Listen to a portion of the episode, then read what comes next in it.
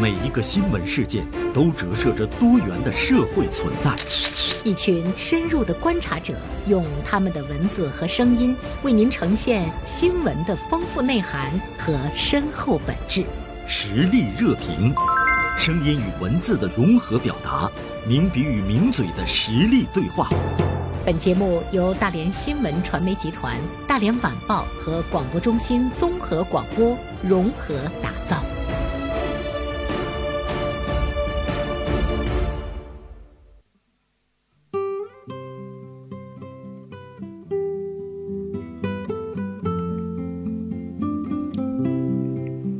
好，欢迎收听我们今天的实力热评哈。今天呢，请到直播间的是来自于大连晚报名笔视线今天的执笔人徐寒博。韩博今天写了一篇文章《一杯香茶里的正本清源》。中午好，韩博。你好，袁生，大家好。呃，跟韩博做过几次节目，我发现你特别细心的在观察我们生活中的一些消费的现象。对，嗯，是这样，因为我觉得现在可能生活消费更多的反映到了我们的民生状态，嗯，所以说我愿意去关注这方面的情况。而且现在我们挣钱也特别不容易。是，我看韩博在这篇文章中说到的是一种茶叶哈，一种叫做鸭屎香的茶叶，因为它又土又潮的名字和香浓百搭的特性，成为大批年轻人杯中的这个新宠。而且这个夏天呢，冷萃茶因为清爽香甜、颜值高，也晋升了社交平台上的时尚的单品。你都喝过吗？呃，这两种茶我都喝过，其实我都喝过呀本身就是一个愿意喝茶的人，啊、呃，算是一个比较传统的茶客吧。怎么样这？两个现象，我确实是这两年，包括到这个夏天特别明显的。鸭屎香其实就是一种凤凰单丛单丛茶，这个名字对它冲人，对它的这个名字特别有意思。所以说，其实，在茶界里，大家就对这个这个茶，很多人就很感兴趣。但是我没想到的是，这两年。不知道原生注没注意到，很多奶茶店，嗯，呃，包括就是新式茶饮店，都会推出了和鸭屎香有关的奶茶，或者是水果茶，或者是鸭屎香柠檬茶等等等等。冷就是这个概念被被炒得很火。对，就是这个茶叶被放放在了更年轻的视角下去打量了。嗯，然后因为它的名字特别好玩儿，而且确实这个、这个茶特别香，就很容易能打动年轻人，可以和年轻人建立这种连接。哦，所以说它这两年确实非常火。嗯，而冷萃茶就是冷泡茶嘛。嗯，其实这两年一直都有冷泡茶，这些年一直都有冷泡茶。嗯，今年这个夏天，嗯也是从相对年轻的消费领域里面，冷萃茶大量的出现。然后不管是瓶子啊，不管是泡茶的状态呀、嗯就是颜值都非常高。而且在社交平台上，就是很多年轻人都会晒他们做的或嗯者是买到的冷泡茶。成了一种消费时尚了。对对对，其实呢，我也看到说，我们今天的年轻人他喜欢喝茶，嗯，就是我们传统文化中的这样的一个饮品。嗯就这个回归倒是一个好现象。就这两种茶叶，韩博很贵吗？呃，这两种茶叶压实香不算很贵，然后冷泡茶就是把你想拿什么茶叶，然后拿就是温水或者是冷水就是泡，然后泡到一定时间，然后拿出来喝就可以了。从价格上谈不到很贵，但是现在年轻人对于亲近茶，他们的表现形式是不一样的。你觉得是好呢，还是你觉得有问题？其实这是一个很好的现象，因为嗯中国茶叶那么多年哈，我们一直是一直说我们是世界上第一的产茶大国，但是中国茶叶一直是在传统的模式发展。对，总是感觉它是属于中老年人，好像人到了一定的年龄才开始回归我们这个文化里的一些一些东西。嗯，然后年年我们都会探讨，就是中国茶和年轻人的关系，嗯是怎么让年轻人拥抱中国茶，中国茶拥抱年轻人。而且我们特别着急的看着他们，就喜欢说喝什么咖啡呀、嗯可乐呀，就喜欢那样的东西，喜欢的不得了。说我们的茶叶为什么不能吸引他们？所以说，我就注意到了这个现象，然后我就觉得，其实年轻人不是说不愿意亲近茶叶，嗯而是说他们想用自己的方式亲近茶叶。传统的那种泡茶、饮茶的方式，可能真的不是他们特别对能接受的。因为他们生活真的节奏特别快，对他没有时间坐下来像中老年人那样的杯一盏，涮来涮去，对小杯在那儿品，对聊聊天儿，说说话，听听琴声。这个节奏是不符合的。是，嗯嗯，所以我就注意到了一些的新的消费领域、新的消费业态的出现，就是关于年轻人喝茶的几个新的现象。一个就是速溶的胶囊茶，还有一个是黑科技的袋泡茶。这两种茶有几个新式的茶品牌在做，然后从二零一五年到现在，然后这几个品牌的粉丝量都是千万量级的了。嗯，然后他们都拿到了数亿元的融资。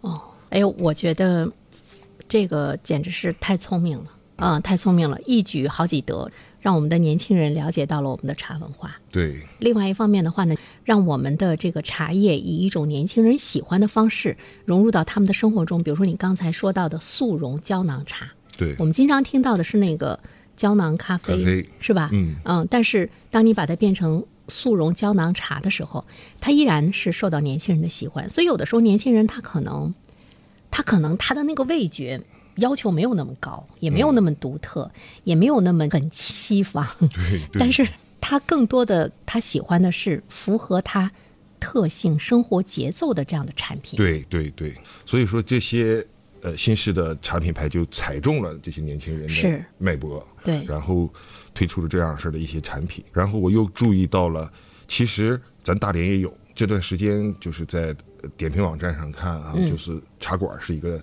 大的分类然后点开一看，茶馆已经不是我想象中的茶馆了，都都变成了像咖啡厅，但是都是满满的中式元素。那你说它跟咖啡厅之间的这个相似是什么？装修呃，不是装修，就是感觉，感觉就是感觉，就是它有一种年轻人人比较多比较喜欢的感觉。嗯然后有的时候可能相对也有点简约风在里面，新中式的简约风吧。嗯这些新式茶馆和以前的茶馆不一样，不像是说茶老板呐、或者是茶艺师啊，在这边给大家泡茶，然后嗯放着悠扬的古琴乐，而是一个个的，就是茶桌私密性比较好。嗯然后桌上是简单的泡茶的工具。嗯然后，如果年轻人愿意自己泡的话，嗯他可以简单的冲泡一下。对当然了，更多的可以要求服务员在他们的柜台里面就给你冲泡好。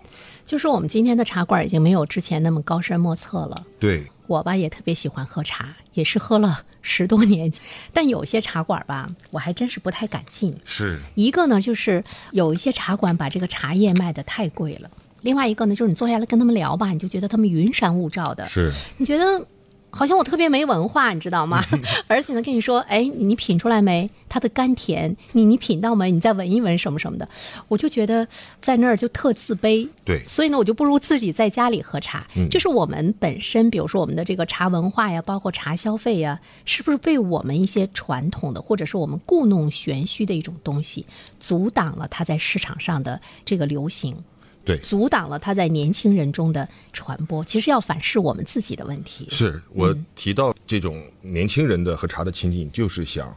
反过来去审视我们的传统茶行业的，你就比如说新式茶馆吧，它解决了几个问题。一个问题就是年轻人有社交需求，但他这种社交需求可不是说传统的茶桌里面，然后大家听着老板在云山雾罩高高谈阔论玄之又玄，也不是说需要和其他的茶友之间怎么怎么样，而是他可能就是想和一两个朋友，甚至是和家人一起坐着，而且在传统茶馆里的话，年轻人可能会出现社恐问题。对。因为现在年轻人都是社恐嘛，对他需要安静。我可能拿一本书，我就想在这个茶馆里坐一下午，就像我们去咖啡厅一样，嗯，没人打搅你。对，对，所以说这些新式茶馆都切中了这些年轻人们的需求，而且这些新式茶馆的美学表现、文化意境的表达都非常到位，也迎合了年轻人需要拍照打卡、网络社交的这样的一个需求。我们都知道，在这个消费市场上，其实消费力。最强的就是年轻人。对那、我们发现现在年轻人他花钱，尤其是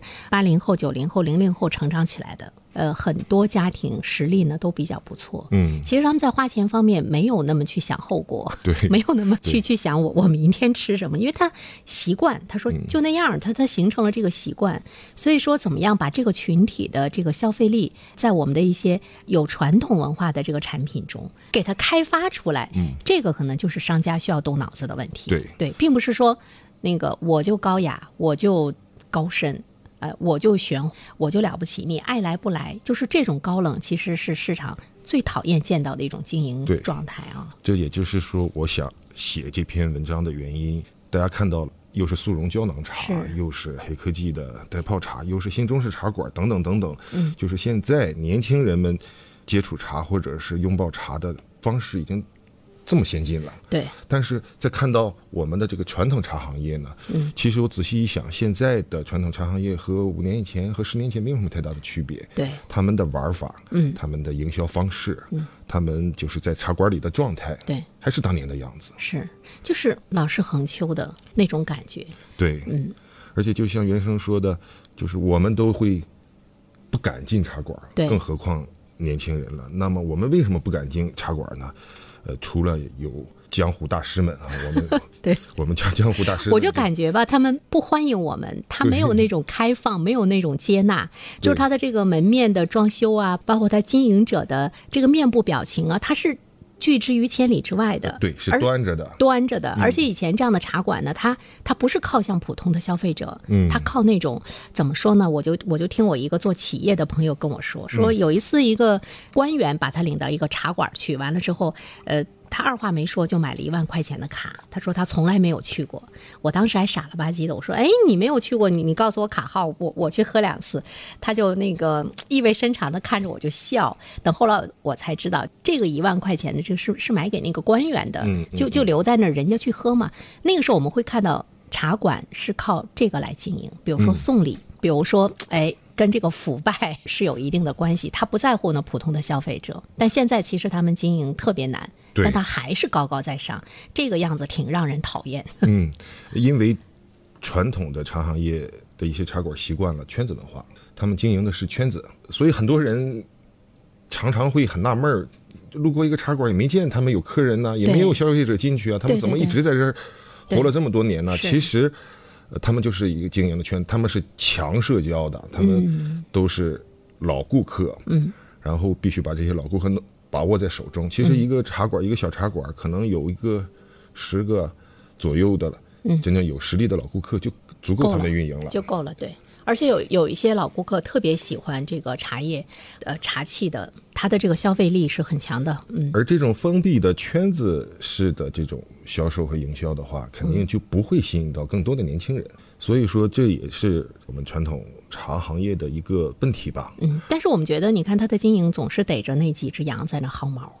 突然之间，哪个大客户突然之间，比如说生意完了，嗯嗯，那么他在你这儿这个大的消费就就不行了。对嗯哪个官员下马了，那么很多人给他买单的人也都消失了。所以说所以这个经营很危险。对，所以说他还是需要有不停的新的对顾客冲入进进来。对，呃，但是冲入进来的话，传统的一一些营销模式就会有问题了。嗯，就会有问题了，因为我们一说茶文化，有的时候也是让年轻人有一些敬而远之的，是。因为茶文化在某一些人的口中就变得太沉重了，对。太不知所云了，一整就是就是禅就是道，对。很多茶店里都写个什么禅茶怎么怎么样的这样似的，其实有的时候我在想，说你这个经营者，你明白什么是禅意吗？嗯。你你明白呃什么是道吗？大道到底是一个什么概念吗？嗯。他们自己也未必懂，一个就是他们装腔作势。开口闭口就是茶文化啊，但是不知所云，也对。也没说个文化到底是什么，是是，呃，另一方面呢，就是这个行业的一些人真的太愿意讲故事了，嗯，喜欢找噱头，喜欢炒作。是呃，在这种情况下呢，所以说这个年轻人就会对这样式的茶叶嗯不感兴趣。它就不会达到一个普及，它就不会呢达到一个大众化。对，其实呢，我们知道一个真正的有这个生命力的产品，它更多的呢是会被每一个老百姓无条件的来接受的哈。你嗯呃，我们说到的这些在市场上大家呢都是非常熟悉的一些品牌的这个饮品，我们会注意到呢，它是欢迎每一个消费者去接近它。对而且呢，不需要任何的具备一些什么什么什么样的条件，就是这种这种开放的心态，恐怕呢是经营者需要去具备的。对，对，呃，其实茶行业这么些年一直都提到了一一个词，叫做一句话叫信息不透明。嗯，门道太多，茶的品类也太多，品鉴方式也有对众说纷纭。是，就茶叶就太多种种类了，还有不同的产区、不同的山头，然后不同的制作方式，等等等等。一个普通人很难去 在短时间内，甚至就是很几年时间内，可能对茶叶还是一头雾水。呃，这里面就说到说我们是不是自己把它给弄复杂了？其实有的时候呢，你给它大众化之后呢，消费者他自发的去体会他自身的一些这个感受，他对这个产品在他心目中有一个定位，可能这个是很重要的。所以说，我就曾经听到过说，哎，中国的文化的传播，说我们对外的文化传播到底有没有力量哈？我当时是听到一位学者讲了那么一段话，倒还是蛮有道理的。他说，我们自身的文化的价值是什么？我们有没有必要把它弄得那么复杂？他说，我们中国人自己都没搞明白。什么道家呀、儒家呀，说什么什么《论语》啊、《道德经》啊、《易经》啊，我们自己没有研究明白，没有搞明白。你有对外传播力吗？你没有对外传播力。其实这样的话呢，就说到今天韩博说到的这个我们的一些呃传统文化的一些产品，嗯，其实它的传播也同样存在这个问题。对，其实茶没有错，它就是世界上最好的饮料之一。是，其实喝茶也非常好。嗯，喝茶也很简单，对你你买了回家泡了，喝了喝进肚子里就结束了。对我爽就行了呗，我我哪有那么多的说法？但是呃，不得不承认，有一部分的所谓的茶人、或者是所谓的茶商，嗯，呃，给自己修了一道围墙，对，把自己和他认为的这个行业，嗯，和我们普通消费者，尤其是年轻人隔离起来了，嗯，可能这种打破是需要这些茶人、茶商思考的事情。嗯。所以现在我们看到有一些茶店啊、呃还有呢一些这个经营，他开始呢逐渐逐渐的去注意到怎么样放下身段，怎么样去呃适合年轻人的这样的一种需求。嗯本身呢就把我们的呃茶文化的消费门槛呢给它变低，对其实最终呢要给它变成一个零门槛。对之后呢，它会促使。它会促使我们的茶馆的经营，会促使一些茶商的经营来这个改变。比如说，你看人家改变了，人家挣了大钱，你还在这高高在上，苦苦的寻找市场。那这个时候呢，你就会去转变你的经营方式。这个市场的转变，我们说是冰山的一角，但能星星之火可以燎原对，吧我？相信肯定是这样的。这种故事讲不下去，噱头不能一直都有。然后我们的这种虚高的价格，嗯，大家用常识或者是用一些东西，迟早也会判断出来。是所以说，有一些戏不能演一辈子。对，对而且我们要真正的知道，简单、时尚、适合年轻人，才是真正的这个市场的理念。是的，嗯，再次感谢韩博做客直播间，时间过得好快，我们下次再聊。好，谢谢。再见。